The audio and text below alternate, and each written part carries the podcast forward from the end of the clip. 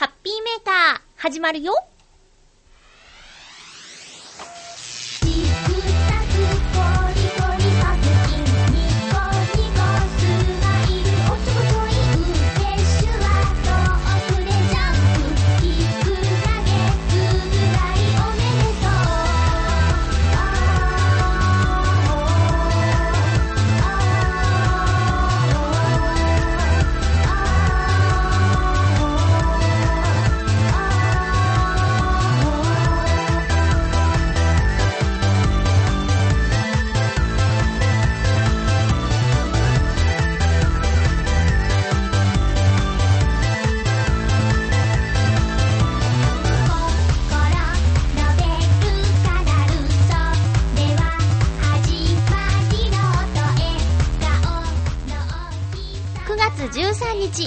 のハッピーメーカー。この番組は、ハッピーな時間を一緒に過ごしましょうというコンセプトのもと、ちょわへよ .com のサポートでお届けしております。今日は、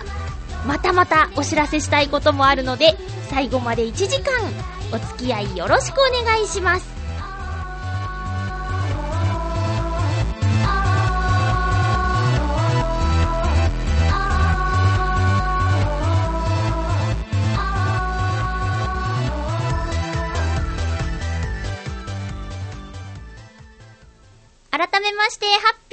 ゆちょこと、あませまゆです。皆さん、元気ですか？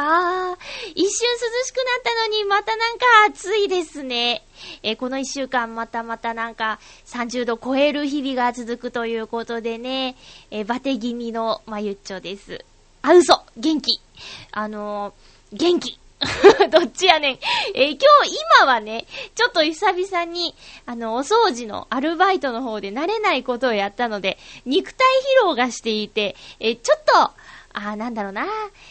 体調万全ではない感じなんですけども、それ以外は超元気ですよ。えー、まゆちょアグレッシブにですね、えー、また、えー、一つお知らせしたい、えー、お話があるので、それは、そうだなどのタイミングで話そうかな後で話します。お知らせね、えー、後半に話そうかなと思っていますので、えー、最後まで聞いてくださいね。まずは一通お便りご紹介します。ありがとうございます。ハッピーネーム、コージーアットワークさん、ありがとうございます。まゆっちょハッピー、ハッピー？まゆっちょ、本放送から数週間遅れですが、探偵ナイトスクープは関東でも見られますよ。ちなみに私も毎週見ています。そうなんだ。知らなかった。関東では、テレタマ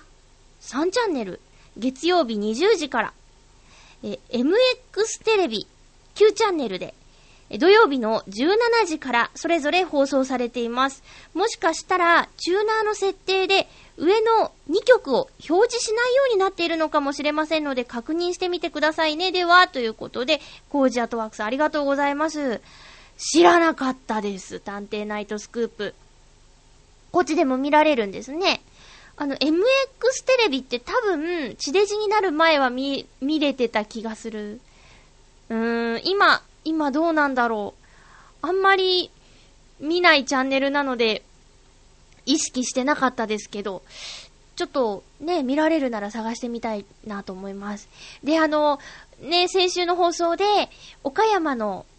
母親に探偵ナイトスクープの録画をお願いしたところ、その大泉洋さんがね、え、ゲストで出るっていうんで、それは見たいということでね、お願いしたところ、母親は録画する機材を持ってないので、私のお友達にですね、あの、お願いしたんですよ。そしたらね、えどうやら色々と、あの、混乱させてしまったようで、結局、最終的にどうなったかというと、岡山で探偵ナイトスクープは日曜の昼間放送されているそうです。これは、ナイトじゃないやんみたいなね。えー、私ちょっと思っちゃいましたけど。でも、無事にね、あのー、この日曜日、えー、これが火曜日の更新なので、おとといってことになるんですかね。放送されていたようです。私の母親も気になって見てみたみたいなんですけど、面白かったよと。ネタバレは勘弁してくれということでね。え あの、見たらしいですよ。お友達からはその後連絡ないんですけど、うまく録画できたのでしょうか。もし、ダメだったら、MX テレビですね。うちで見られるかしら。ねえ。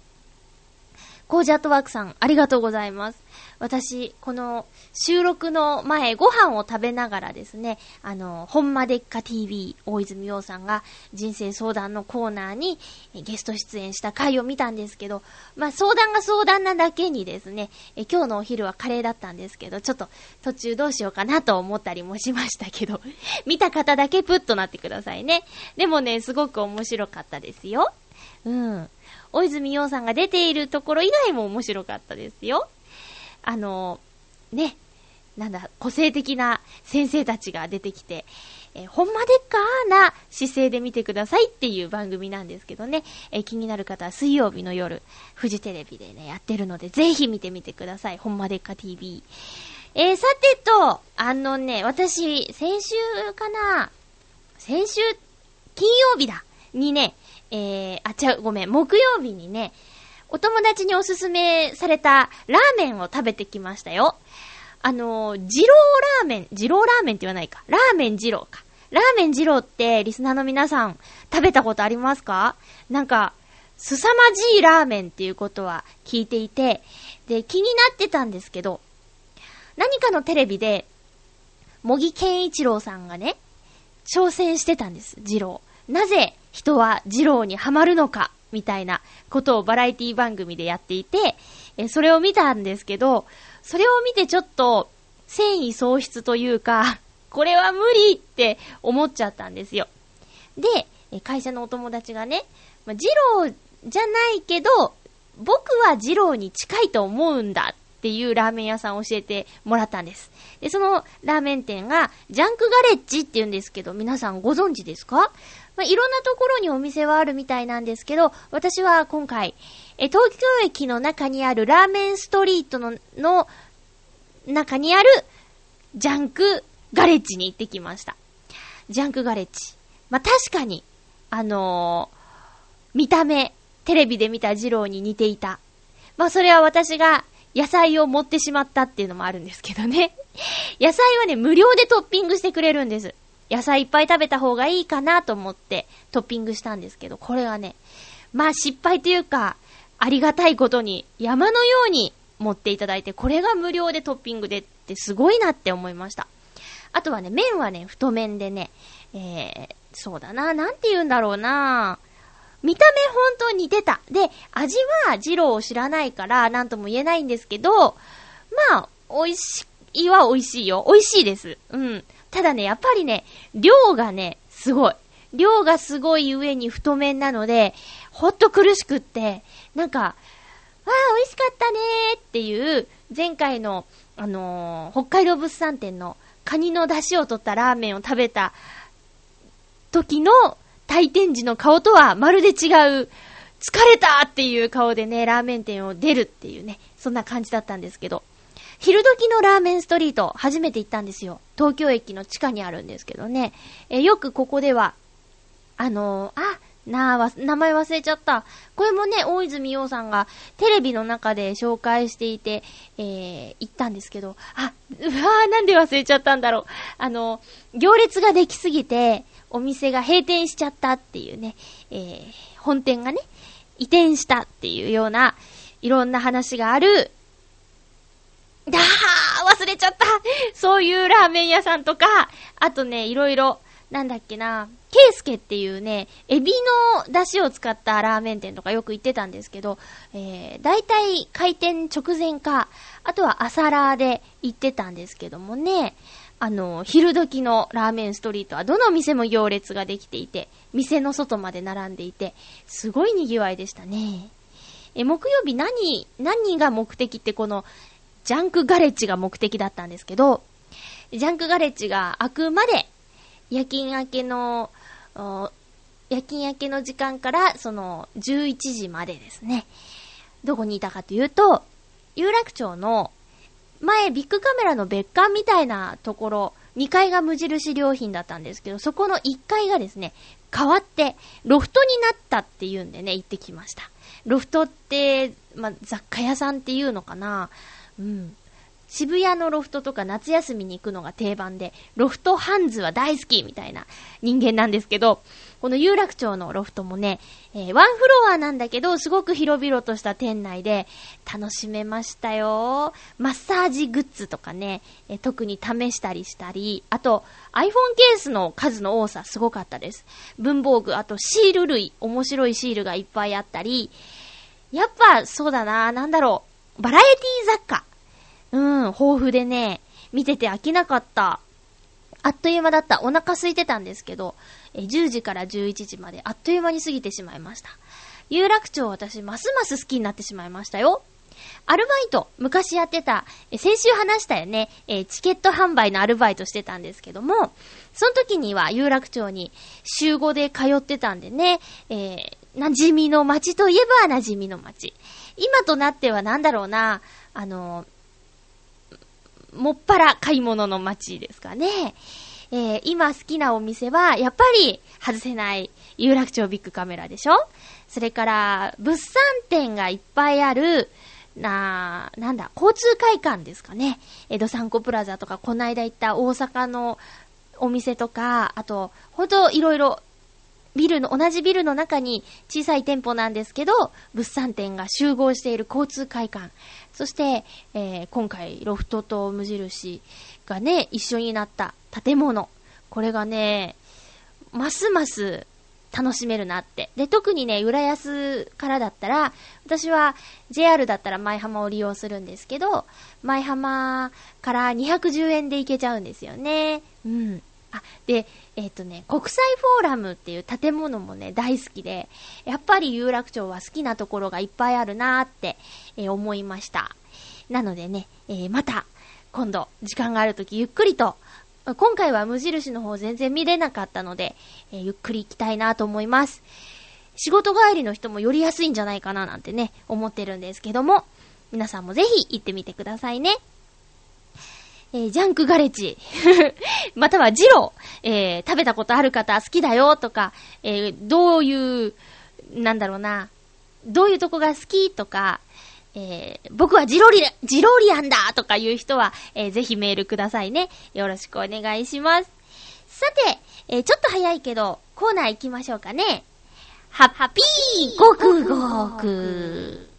ハッピーごくごくのコーナーです。今日のごくごくアイテムは、えーとね、ドールのキウイフルーツミックスです。えー100%のドールのジュースなんですけど、まず、このキウイのね、イラストがバーンとあって、あとパイナップル、ブドウ、リンゴですかね。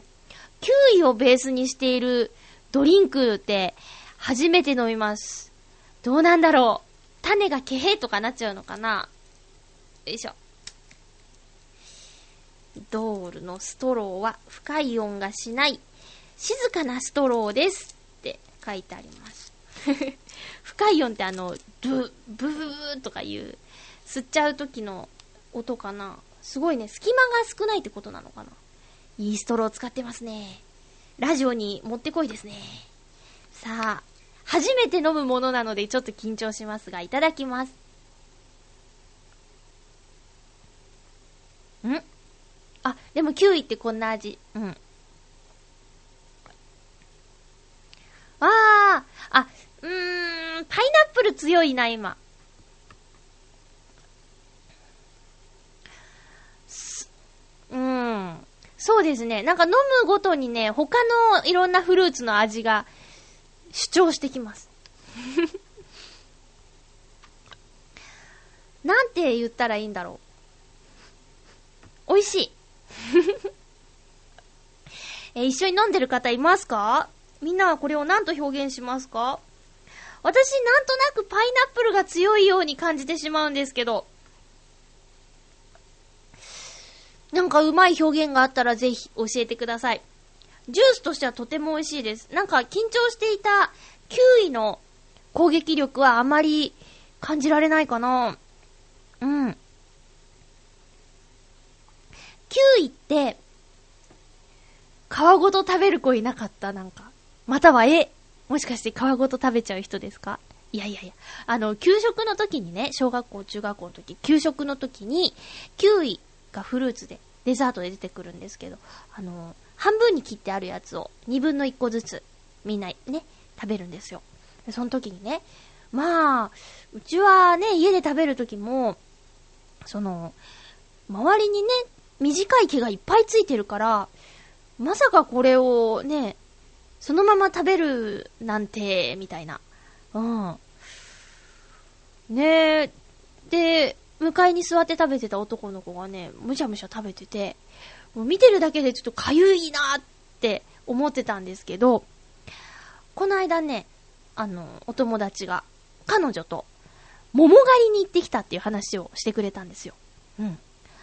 なんて素敵なデートなんだっていう話で、えー、私も食いついて盛り上がったんですけど、その桃園のご主人が、試食だよって言って、桃狩りに出発する前に、説明の話がてら、冷やした桃を出してくれたんだって。で、その桃がね、皮ごと出てきたんだって。切ってはあるんだけど、皮がついてたんだって。でね、あの、皮をこう、剥いて食べようとしたら、いやいやいや、そのままいけるんだよつって、皮ごと初めて桃を食べたらしいんですけど、大丈夫だったって。むしろなんかね、あの、締まりがあって美味しかったって言ってたよ。皮は口に残らないんですかって言ったら、いや、気になるぐらいじゃないって。それはちょっとは残るけど、それが不快な感じじゃなくて、新発見だったって言ってました。農園のご主人がね、あの、桃の皮と実の間が一番栄養あるんだから、そこ捨てたらもったいないんだからって言って、食べてたらしいです。まあ、体調とかね、その、桃の鮮度とかにもよると思うので、えー、皮ごと食べろっていう話じゃないんですよ。えー、もしそんな風に食べてる方がいたらですね、えー、またまたお話聞きたいなと思います。メールお願いします。え今日は、ドールのキウイフルーツミックス。これ100%ジュース。もぐもぐじゃない、ごくごくしました。皆さん、美味しかったですか？このコーナーはね、一緒に味わうコーナーなのでね、えー、できれば、また次回もね、えー、ツイッターで予告するので、探して一緒にごくごくもぐもぐしましょうね。以上、ハッピーごくごくのコーナーでした。今日は曲を聴いていただこうかなと思います。えー、甘瀬まゆで、ウリボーラブ。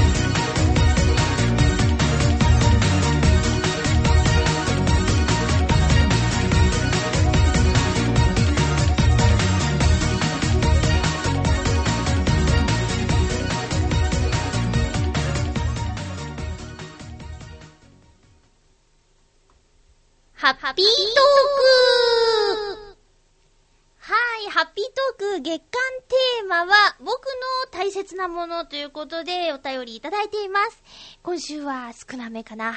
えー、いつご紹介しましょう。先週ご紹介できなかった、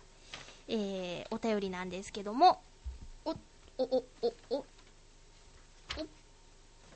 お、おはい。行きましょう。ハッピーネーム281028さんです。ありがとうございます。まゆちょハッピー、ハッピー？私の大切なものはいろいろありますが、まずは音楽で、特にクラシックのバロック音楽です。バッハやヘンデルなどの曲を聴いたり歌ったりしていると、調和したハーモニーの中で日常の中で感じる煩わしさなどを忘れることができたりします。漫画ののだめカンタービレの受け売りなのですが、1500年くらい前は、神の作った世界の調和を知るための学問の一つが音楽で、理論的に和の真理を研究することが音楽だったのだそうです。音楽に接していて確かにそうだなぁなどと感じています。281028さんありがとうございます。のだめカンタービレはドラマ、映画は見ました。漫画読んでないんですけどね。えー、でも、音楽は、私は楽器ができないので、えー、小学校や中学校の合唱コンクールとかの時のことを思い出したり、あと、そういったドラマとかを見てて感じることなんですけど、一人が、一人一人がこう暴走しちゃうと、せっかくの綺麗なハーモニーも乱れてしまったり、あの、出るとこ、抑えるところっていうのもね、みんなが気を使うことで、その、音楽が完成されるんだよね、みたいなことは感じますね。えー、小学校の時とかもね、目立ちたがり屋の子とか、あと元気が良すぎる男の子とかも、だんだんそういうのが分かってきて、あの、賞をね、学校の中ですけど、賞を取れたりとかした時にはみんなで喜んだりしたものですね。え、専門学校の時もね、あの、合宿があって、その時にね、各教室、教室を2つに分けてかな。だから、2クラスだったから4チーム、歌を披露するんですけど、私たちの班は、ホールニューワールドをね、英語で歌ったんですけど、これね、一等賞。すごい嬉しかったなぁもうそれこそ、その声優さんを養成する専門学校だったので、まあ、個性のぶつかり合いですよね。で、最初はね、ほんとまとまらなかったんだけど、まあ、英語の歌っていうこともあって、発音の仕方もね、その指揮する人の提案したものに合わせたり、まあ、あとはみんなで相談してこっちの方がいいんじゃない？みたいな微妙な発音もみんなでカタカナにしたりして合わせてね、え、しっかり練習したんですけど、そういうことをして、やっぱり結果が得られた時っていうのはね、ほんと感動するし嬉しいよ。うん。281028さんも歌、歌うんですよね。うん。そしたら、そういうことを感じる機会が多いのかな。なんか、ハモリがうまくいった時とかって、鳥肌ものですよね。えー、最近そういうのを味わってないけど、あの感覚はやっぱり忘れられないし、あ、そうそう、ハモネプっていうのね、テレビの企画で夏休みとかやってますけど、あれもね、見てて感動しますよね。えー、声だけで歌を表現するっていう、えー、企画なんですけど、主に大学生かな。なんか練習も一生懸命したり、たまにぶつかったりしながら、えー、本番を迎えて、歌い終わった途端に涙が出ちゃうとかね、結果とか聞く前なのに、それだけ努力したり、いろんなぶつかり合いとかがあったんだろうなとかって、えー、いうことが見えちゃったりしてね。音楽ってその絵を一緒に描きましょうとかっていうのはなかなか難しいけど、その美術部でね、文化祭の時共同作品なんて言ってね、油絵、油絵の、なんたるかも知らず油絵の具をひたすら塗りたくっていたあの作品あるんですけど、一つの絵をみんなで描こうっていうのはなかなか大変ですけどね、あの、音楽は楽譜があって、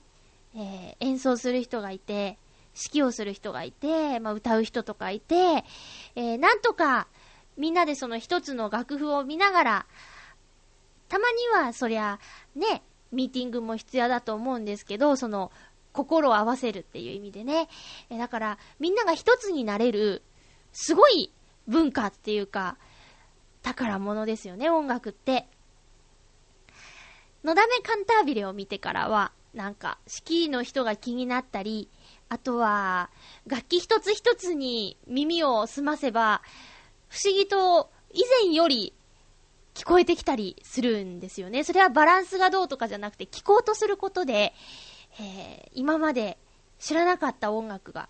メロディーが聞こえてきたりする。一瞬バンドをやってたんですけど、その時にね、えー、初めてそのベースとか、あとドラムのメロディーとかっていうのも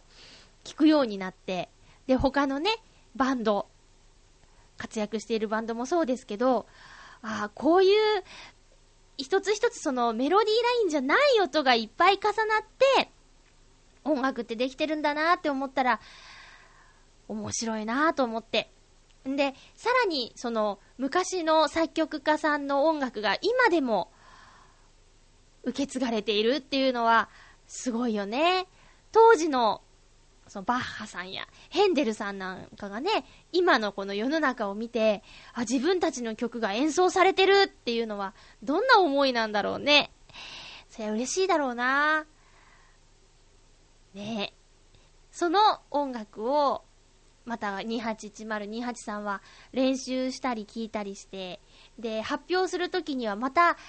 お客さんにそれを伝えることができて、聞いたお客さんの中から、わあ、なんて素敵なんだって、子供とか聞いてね、僕もやってみたいなんて思ったら、またそれが受け継がれていってっていう、本当に音楽って、えー、素晴らしいなと思います。うん。281028さん、ありがとうございます。今日もね、もう一ついただいてるんですけど、同じ方をちょっとね、1日2通読むっていうのもあれなんで、えー、また来週、ご紹介したいなと思います。今月の月間テーマは、僕の大切なもの、あなたが大切に思っているものをお便りください。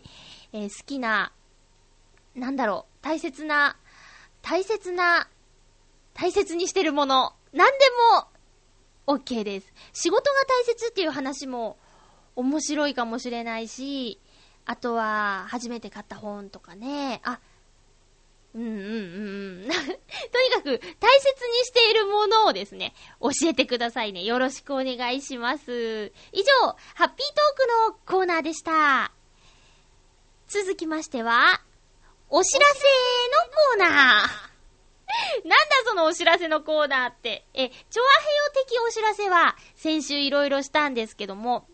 今回はですね、あの、まゆっちょ的お知らせというか、まゆっちょ関わってるものをちょっとね、いろいろとお話ししたいなと思います。チョアヘヨのお知らせとしては、あの、おす、おさらいね、10月、嘘嘘、9月23日、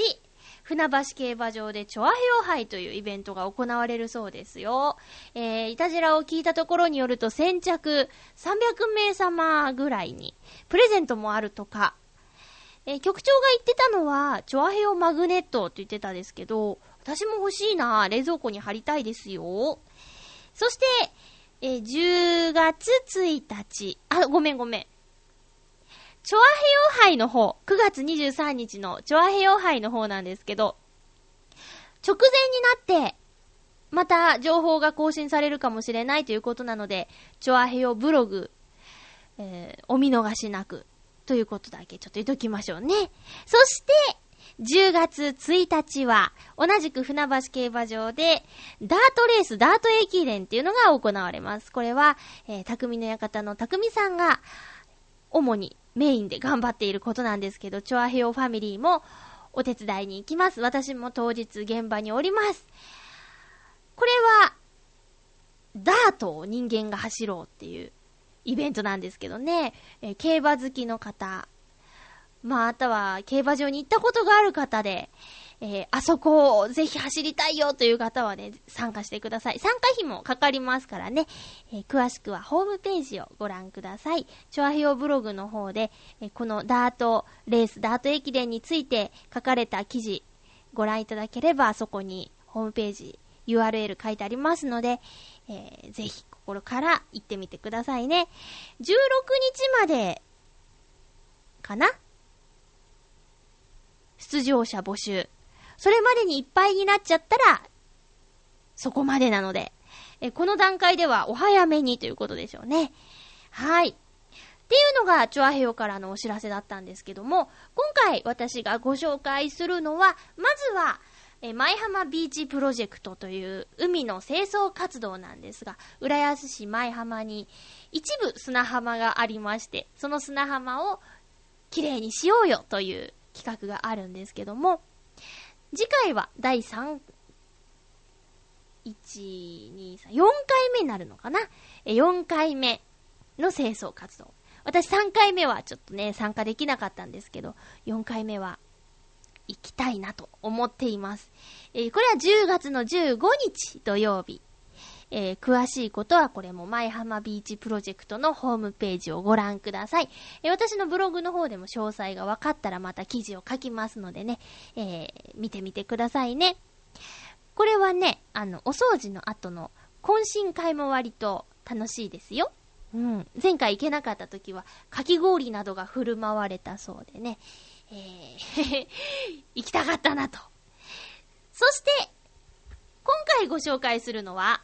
その2、第1回、浦安ランチデート大作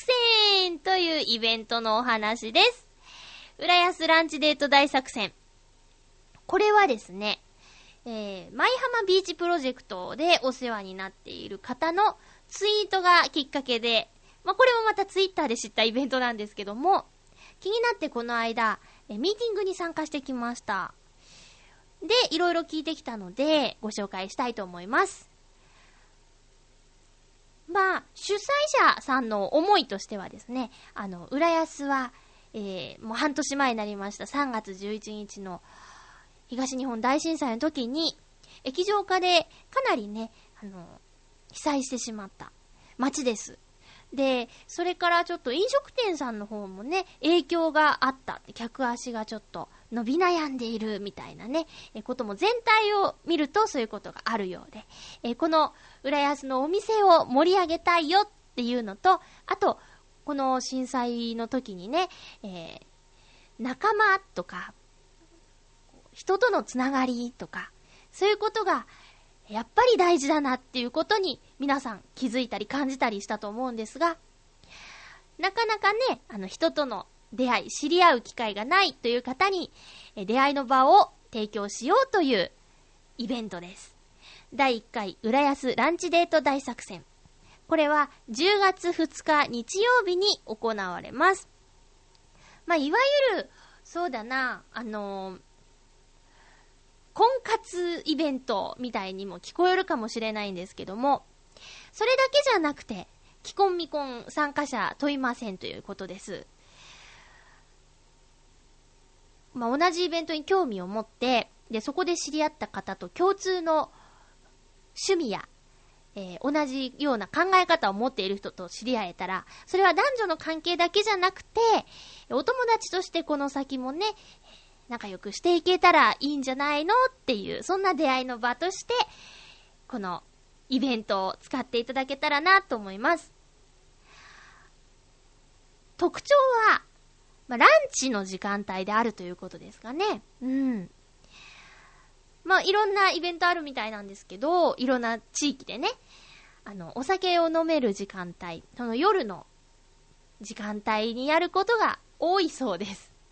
私もあまりその辺は、えー、詳しくないんですけどね。浦安はランチをしようと。で、え、っとね、まずは集合場所に集まって、で、そこで、えー、地図を渡されるそうです。で、これはイベントに参加してくれるお店の場所が書かれた地図ということです。で、え参加者さんはそのお店に行って、そこでレストランの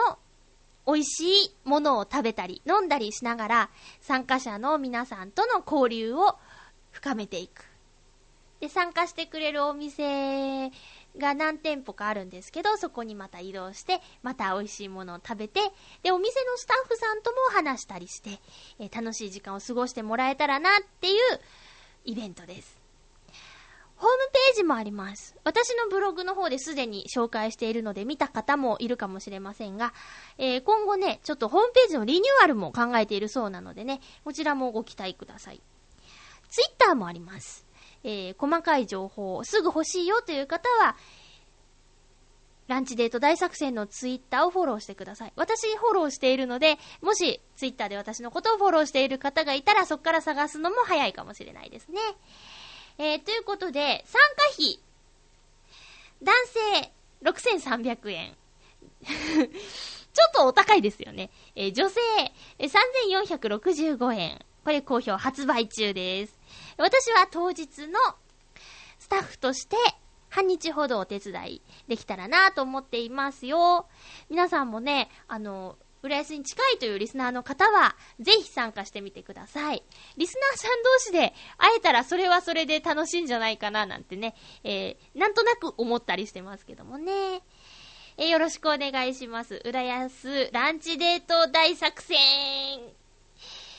こういうのを皆さん参加したことありますか？私はね、あの、ないので、ちょっとドッキドキなんですけどね。えー、これに参加、え、スタッフとして参加することになって、私人生初のポスティングっていうのをやりました。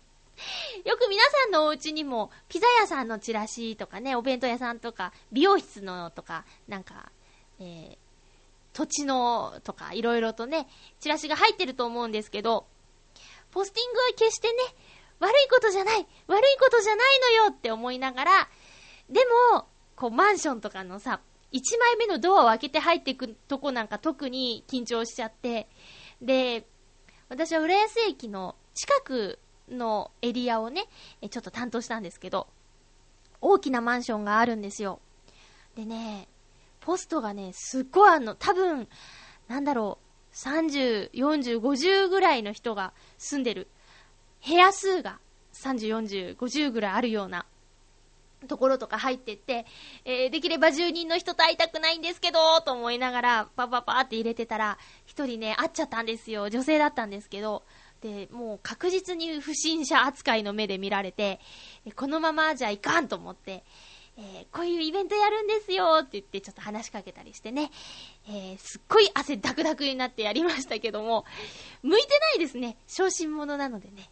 えー、そんななんか人生初の体験もしながら、あとはそのスタッフの方もね、えー、面白い方が多いので、まあすでに出会っちゃったな、みたいなこともありますよ。浦安ランチデート大作戦。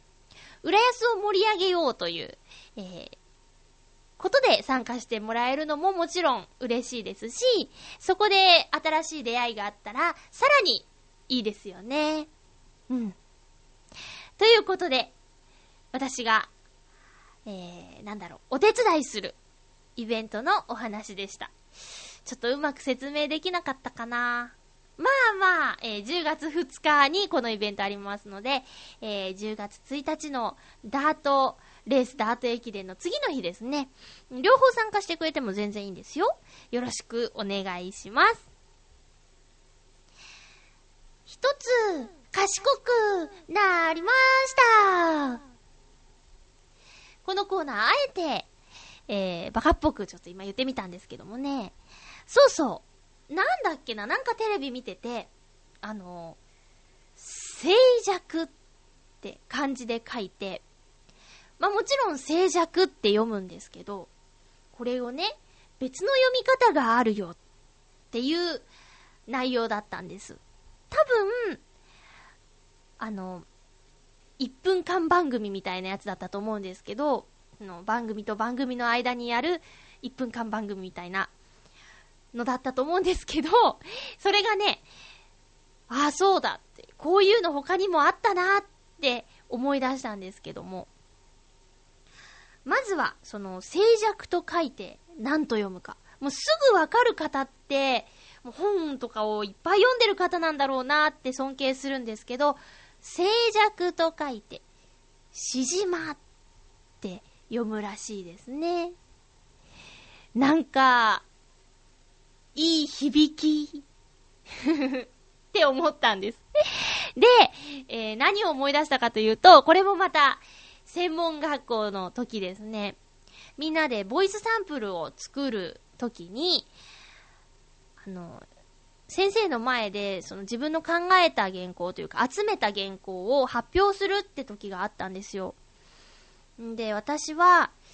その時、ファンタジア2000っていう映画が、ディズニーの映画があったんですけど、その広告から抜粋して読んだんですね。で、その時に、あの、素敵な世界へ誘いますって読んだら、先生に、はぁ、って、お前なぁ、みたいな、ちょっとダメ出しをされてしまって、誘いますじゃないよ。わかりますか？誘惑の、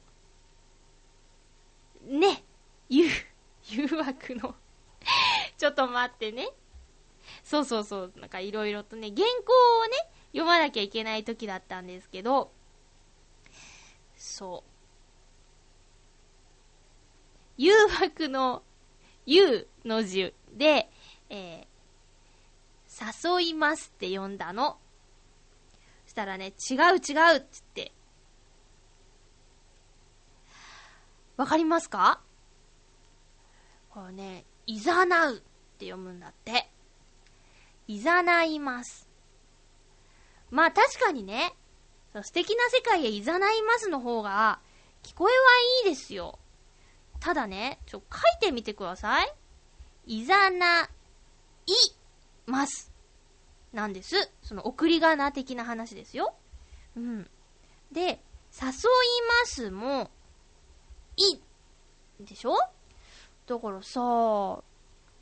まあ、前後から考えていい方を選べって言われたらそれまでなんですけど、難しいなぁと思って。特に、この今回の静寂としじま。これもさ、両方とも、あの、漢字で、だけで成立してるし、どちらも、特になんだろう。しじまって言った方がより素敵だけど、静寂、しじま、どっちっていう時にね、こう、どう判断したらいいんだろうっていうね。うん。それはね、思いました。なんか、もっと、きっと、こういう言葉ってあると思うんですよね。だからね、もし気づいたり見つけたりしたら教えてほしいなって。まあ、クイズ形式も面白いですよね。えよく読むのはこうだけど、実はこういう風にも読むんだよ、みたいなことがあったら面白いな。静寂としじまって普通ですかね。私は発見っていうか、そうなのっていうテンションで聞いちゃったんですけどね。ということで、あのー同じ字でも、いろんな読み方があるんだなという。で、よりかっこいい読み方をもっと探したいなということで、えー、今日は、いざなう、誘う、そして静寂としじま。これを一つね、吸収して賢くなりました。皆さん見つけたらよろしくお願いします。さて、ふつおたご紹介していきましょうかね。今日ちょっともったりしてますよね、私。頑張ろう。えー、っと、コージアットワークさん、先週のトークから感想ですね。ありがとうございます。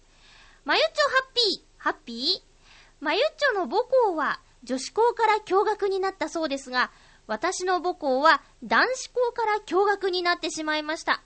共学になった母校というのが想像できないのと、何か違う学校になってしまった気がして、何か縁が途切れてしまったような気分です。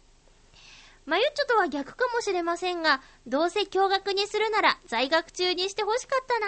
では、ということです。まあ、正直な感想ですよね。ただ私は女子校を、うーん、まあ、入学前は選んで行ったので、驚愕にされちゃ困ったかもしれないですね。うん、まあ、結果女子校に行かない方が私は良かったみたいなんですけど。うーん、そっか、逆パターンもあるんですね。でもさ、なんていうのかな。この男子校だった学校の最初の1年生の女子っていうのは、こう、大事にされるんですかね、先輩からね。女子校の初の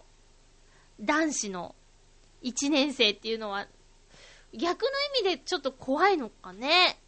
年上のお姉さんが好きな人はいいかもしれないけど、なんか、イメージしやすいのは、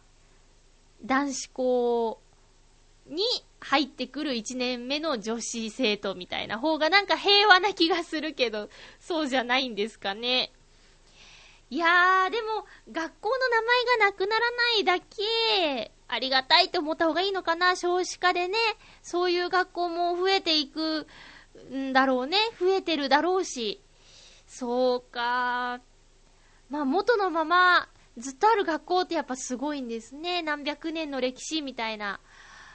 私の通ってた学校は創立100、百数年だと思います。私、創立100周年の時に、えっ、ー、と、卒業生代表で、変な先輩っていうことでね、えー、学校に行って、交通費いただいて学校に行って、公演と言ったら大げさですけど、お話ししましたよ。で、やっぱりさ、学生時代のことで覚えてるのがね、体育館で体育座りで50分なり45分なり座ってるのってしんどいっていうのが覚えてて、私最後だったんですよ。話す人の中で3人から5人 ,5 人ぐらいいたかな、卒業生。で、勝手にね、お尻痛いよねって言って、立たせよたら、後で先生怒られちゃった。余計なこと言わなくていいですって言われちゃってね。でもほら、生徒さんの気持ちわかるからさ、ねえ。まあ、そこで変な先輩、さらに変な先輩扱いされちゃいましたけどね。さあ、もう一つ。ハッピーネーム、水なぎさん、ありがとうございます。まゆっちょハッピー、ハッピー。先週の土曜日から公開始まりました。大泉洋さん主演の映画、探偵はバーにいるを公開初日の初回上映で見てきました。大泉さんの生き生きとした演技がとっても良かったです。なんか俳優さんとしての演技がすっかり板についてきましたね。ねえ。見ていて自然に作品の世界観に入れてしまいました。そして私としては、北海道の札幌と小樽の街が色々と出てきたのが嬉しかったです。ロケ地を知っても作品的にネタバレにはならないので、私が気づいた場所を挙げていきますと、まあ、気になる方はちょっと耳を塞いでいて、えー、主な舞台は札幌の繁華街であるすすきので、主人公が連絡先にしているバーの場所も、後ろに映っている建物で、おおよその場所は見当がつきました。他には取り壊しが決まっている札幌駅前の西武百貨店の建物の脇とか、札幌時計台の前、中島公園の宝平館、北洋、北洋大通りセンタービル、ラーメン横丁、羊ヶ丘展望台などがすぐにわかるところでした。小樽では JR 小樽駅、船見坂から海を見下ろす風景、寿司屋通り、小樽港の観光船乗り場などが出てきました。これだけ具体的に場所がわかると、やっぱりロケ地巡りはしたくなりますね。今度、札幌や小樽に行くときには、その辺りを中心に歩いてみようかな、と思っています。ではではということで、水なぎさんありがとうございます。見てきましたよ。探偵はバーにいる。私も初日初回上映で行ってきました。ただ、初回上映と言っても、シネマイクスピアリさんなんで初回が1時20分なんですか？もう午前中に見たかったのに。しかも、初日なのに、なんで狭い部屋なんですか？っていうのが、あんまいないクスピアリさんっていうね。えー、お客さん結構入ってましたよ。狭い部屋っていうのもあるんですけどね。えー、後ろはほぼ満席でしたね。これは、おそらく。私、予告編見て気になってたキックアスっていう映画があって、で、イクスピアリで見たいなと思ったらもうすでに上映が終わっていた。だけど、人気が出てきて、もう一回上映したっていうような、キックアスのような、これから広くなり、これから上映回数が増えるんではないかと、睨んでおります。それぐらいね、面白かったです。まあ、これは、その、番宣でも言ってますけど、なん、なんだろうな、アクションが多いっていうのはね、言ってましたけど、ちょっと痛いシーンがね、私には多かったかな。うん、ハードボイルドって言ってたんですよね。ハードボイルド。でね、まあ、ついつい大泉洋さん、大泉洋さんって注目しちゃうけど、相方の高田役の、相棒か、相棒の高田役の松田龍平さんがね、良かったですよ。うん。ナイスコンビっていう感じ？すごいね、二人合ってた気がする。で、松田兄弟、翔太。松田翔太さんの方はね、よく見てたんですけど、松田龍平さんをまじまじと見たことはなくて、あ、面白い人なんだなって、あの、なんだろう、王様のブランチとかでもね、えー、ちょっとメッセージ、演じてない松田さんのコメントとか聞いたらなんか、ほわーんとしてて、面白い人だなと思ったりして。ねそれにしても、さすが水なぎさん。一回映画見ただけで、こんなに覚えてるなんてすごいですね。メモ取りながらとか見てんのかなすごいなと思いました。いや、とにかく、うーん、ぷっと笑えるとこもあり、まあ、うわーってハラハラしたりするシーンもあったりして、ね、楽しめました。で、私はね、似てる他の人かなって思った役者さんがいたんですけど、いや、本人だったっていうのがあってね。まその人の印象ってすごく、ま CM とか、あと、ずいぶん昔のドラマだけど、温和なキャラクターだって思ってた人が、まあ怖い役で出ててね、びっくりしたりね。まあ、いろいろと楽しみ方はありますよ。探偵はバーにいる。大泉洋さんのことが好きな人はね、もちろん見てもらいたいし。あと、続編とかね、言ってましたね。うん。ブランチの中で大泉洋さんが、まあ、ちゃんと撮れなくても、ハンディカメラででも第2弾撮るとか言ってましたね。それもちょっと面白そうですけどね、ハンディでもね。私も初日、初回上映見てきました。これからもっと盛り上がると、ファンとしても嬉しいですよね。あのバーも実際にあるところだとしたら、混んじゃいますね。あの、浦安が舞台になっているカルテットっていう映画も、実際にあるお店でロケをしたとかって聞いてるので、まあ、公開して混んじゃう前に一度行きたいなって思ったりしてますよ。基本的にミーハーなので、あの、テレビや映画で出てきた場所に実際に行くとテンションが上がるタイプの人間です。なんかさ、秋から始まるドラマのロケを浦安でやってるらしいね。えー、深田恭子さんとか、あ、あと、あ、そうそう、うん、私がちょっと好きな俳優さんが、この浦安にちょいちょい来てるっていうことでしょう。会えたらいいなあ、そうそうそう。深田恭子さんがね、なんか主婦探偵の役をやるそうですよ。これも、ちょっと、